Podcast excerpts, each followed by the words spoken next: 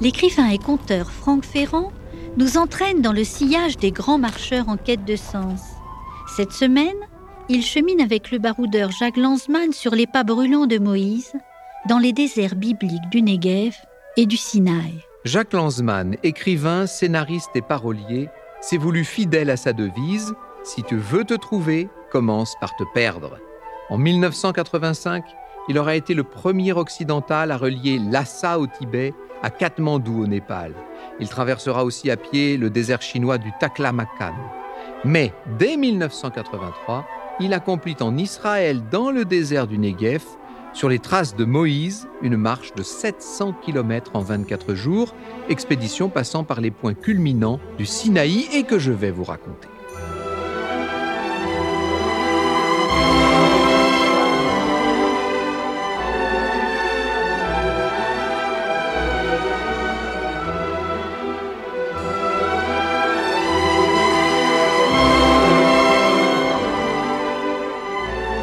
Moins 300 kilos, sans compter les gourdes et les jerrycans, au soir du 31 octobre 1983, dans un hôtel de Jérusalem, Jacques Lanzmann considère qu'il a tout ce qu'il faut pour entreprendre une nouvelle marche avec deux amis, un ethnologue, Jean-Patrick Razon, et Marc Chorna, qui est venu pour le goût de l'aventure. Il ne manque rien, des cajots de fruits, des cartons de conserve, de grosses chaussures et des paires de baskets, les vêtements pour un temps chaud ou froid, les sacs à dos de couchage, les transistors.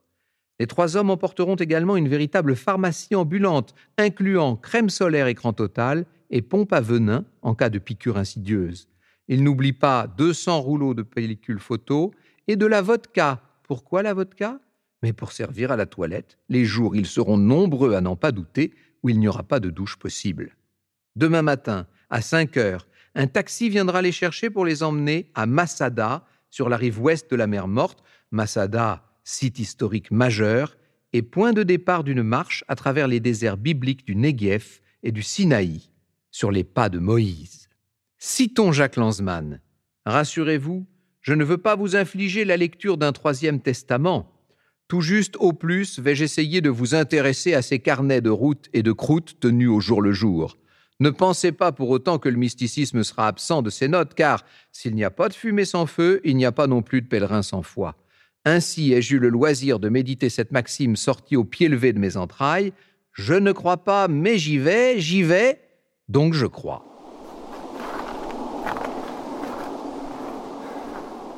À Masada, donc, dans la matinée du 1er novembre, il fait plus de 30 degrés. Une jeep amène vers les randonneurs celle qui doit être leur guide, une soldate de 20 ans, Rotem Yad Shalom. Elle connaît les chemins, les points d'eau, les pièges à éviter.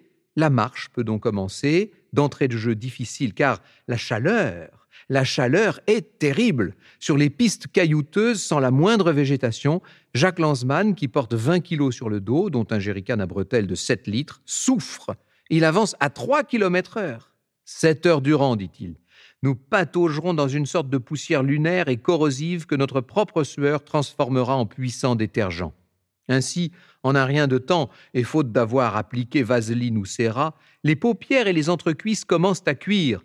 Il faut soigner cela de toute urgence, sinon les rougeurs vont devenir plaques et les plaques ne seront plus que plaies. À midi et demi, nous relevons 47 degrés au soleil. À 14 heures, je me sens complètement vidé, le coup de pompe, quoi. Mon sac pèse une tonne, mes jambes ne répondent pas. Ça aussi, c'est exceptionnel. J'ai l'impression de rester cloué sur place. Ce n'est jamais encore arrivé. Est-ce un signe du destin? Dieu me retient-il déjà par la manche? Les amis de Jacques et sa guide vont nettement plus vite que lui. Jean-Patrick Razon a même le temps de prendre des photos. Le soir, on retrouve la Jeep et le nécessaire de nuit au pied des montagnes de Sodome, dans les environs d'une usine de potasse. Jacques apprécie le premier repas digne de ce nom, agrémenté même de sardines et d'un morceau de gouda. Petite vaisselle au sable, mais oui, séance transistor pour les dernières nouvelles, et l'on s'endort à la belle étoile, dans un sac de couchage pas trop loin du feu de camp, car les nuits sont plus que fraîches, jamais plus de 7 degrés. Dès 5 heures, c'est le réveil un peu militaire. La Jeep est bientôt chargée, le chauffeur Mira ira les attendre le soir dans un autre lieu. Les jerrycans sont remplis d'eau. Jacques vérifie qu'il a toujours roulé dans sa ceinture de baroudeur les 8000 dollars dont la présence le rassure. Avec Jean-Patrick et Marc, Il est alors d'attaque pour un deuxième jour de marche, 31 km au programme. Que vous dire de Jacques Lanzmann Qu'il est un touche-à-tout, qu'il est né en 1927 près de Paris et que son frère, le grand cinéaste Claude Lanzmann et le réalisateur de Shoah, Jacques a été garçon de ferme durant l'occupation, mais aussi et surtout résistant, peintre, soudeur, ouvrier agricole, mineur au Chili, journaliste bien sûr, directeur littéraire aux lettres françaises et même directeur de collection chez De Noël. Il a également été parolier. C'est lui, par exemple, qui a écrit pour Jacques Dutronc Il est 5 heures, Paris s'éveille. Mais à présent, de Jacques Lanzmann, je dirais surtout qu'il est un marcheur du Sinaï.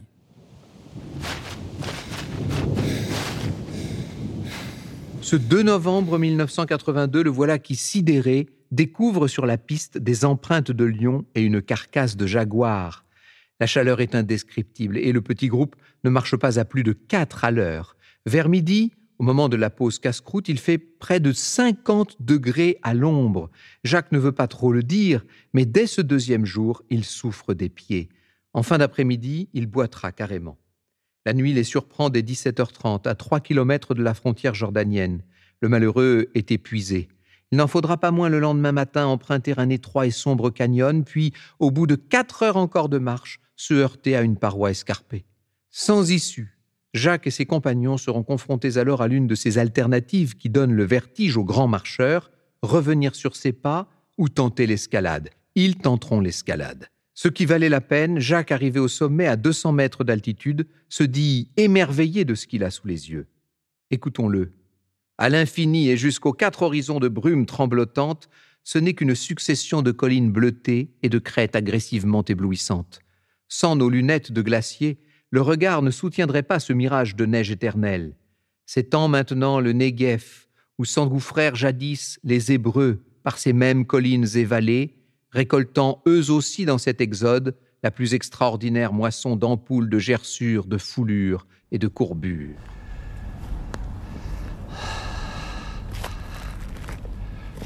Après une nouvelle journée plus éprouvante encore, avec des montées, des descentes raides en montagne, le journaliste, à bout de force, entame le 5 novembre et dès 4 heures du matin, la traversée du Negev, ce désert plat immense qui s'étire au pied des grandes falaises. Jacques Lanzmann cherche frénétiquement l'ombre des acacias parasols, appelés arbres de Moïse. Pourtant, et en dépit des crampes au ventre qui à présent le torturent, il poursuit sa marche avec ses compagnons. Lors de haltes trop rares à son goût, il enduit les plantes de ses pieds de permanganate et abuse des bandes d'élastoplaste pour limiter les frottements. En un jour, on a encore parcouru 31 km, consommé 11 litres d'eau. Lanzmann a déjà perdu au moins 10 kilos. Le 9 novembre, la jeune soldate Rothem, qui les accompagnait depuis le début, les quitte. Itzik, qui dirige à Elat la maison des Amis de la Nature, prendra le relais. Jacques Lanzmann a trouvé le rythme et marche beaucoup plus vite, mais l'ambiance reste tendue. On entend même parfois fuser des insultes entre les camarades. Le désert incite aux extrêmes, écrit-il. Dieux et démons hantent celui qui entreprend sa traversée. Moïse a connu pire. Les siens se sont éventrés, égorgés. D'autres ont marché de concert des mois, des années en feignant de s'ignorer. Je suis comme tout le monde, irrité, exalté, fatigué et un peu fou. Le désert incite aux prêches, prédispose à la prédiction, mais ne vous élève pas pour autant. La situation sécuritaire très tendue dans la région n'arrange pas la situation, il est vrai. Le Sinaï sert de terrain d'exercice à l'armée israélienne depuis qu'il a été rendu aux Égyptiens. Lanzmann et ses compagnons sont régulièrement contrôlés par l'armée et avant de partir, ils ont d'ailleurs dû demander de nombreuses autorisations et effectuer quelques changements dans le tracé de leur marche. Il n'empêche que les exercices sont très impressionnants. Je cite Jack Lanzmann. Avions et chars lancent leurs mitrailles, ça pète de partout. Des pans de montagne s'écroulent, on sursaute en marchant, on sursaute en dormant. Des fusées éclairantes descendent du ciel suspendues à leurs petits parachutes. J'espère que les pilotes aperçoivent de là-haut notre feu. Comme je n'en suis pas certain, j'actionne à tout hasard ma lampe de poche, pas très efficace. Un chapelet de bombes éclate à moins de 300 mètres. Il en sera ainsi pendant trois jours.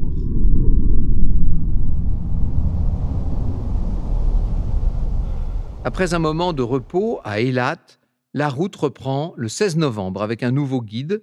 19 caisses de vivres, 11 jerrycans d'eau ont été emportés cette fois. Et le lendemain, le groupe est carrément dans le Sinaï. En quatre jours, il ne parcourt que 73 km, mais Jacques marche plus vite, en moyenne 6 km heure, et il refuse de monter sur un chameau, ce qui intrigue les Bédouins, je le cite. Nous allons de front à toute vitesse derrière les chameaux qui puent du cuir et des intestins. Il n'a pas plu depuis deux ans et les bêtes auraient bien besoin d'une douche, nous aussi d'ailleurs. La sueur rance colle à la peau et aux narines. Nous manquons cruellement d'eau. Moïse, en son temps, a changé celle du Nil en sang. Eh bien moi, si j'en avais le pouvoir, je changerais mon sang en eau.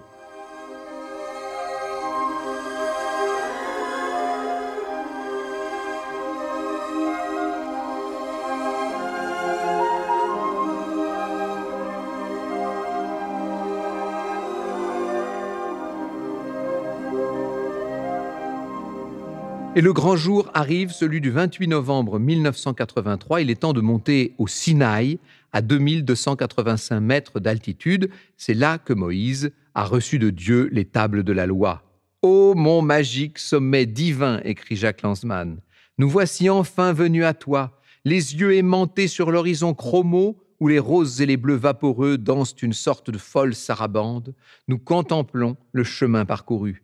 Mais nous ne sommes plus tout à fait les mêmes. Il nous semble que le pèlerin a pris le pas sur le sportif, malgré les muscles saillants et notre allure de vieux guerriers. Ne serait-ce pas plutôt une allure de marcheurs épuisés?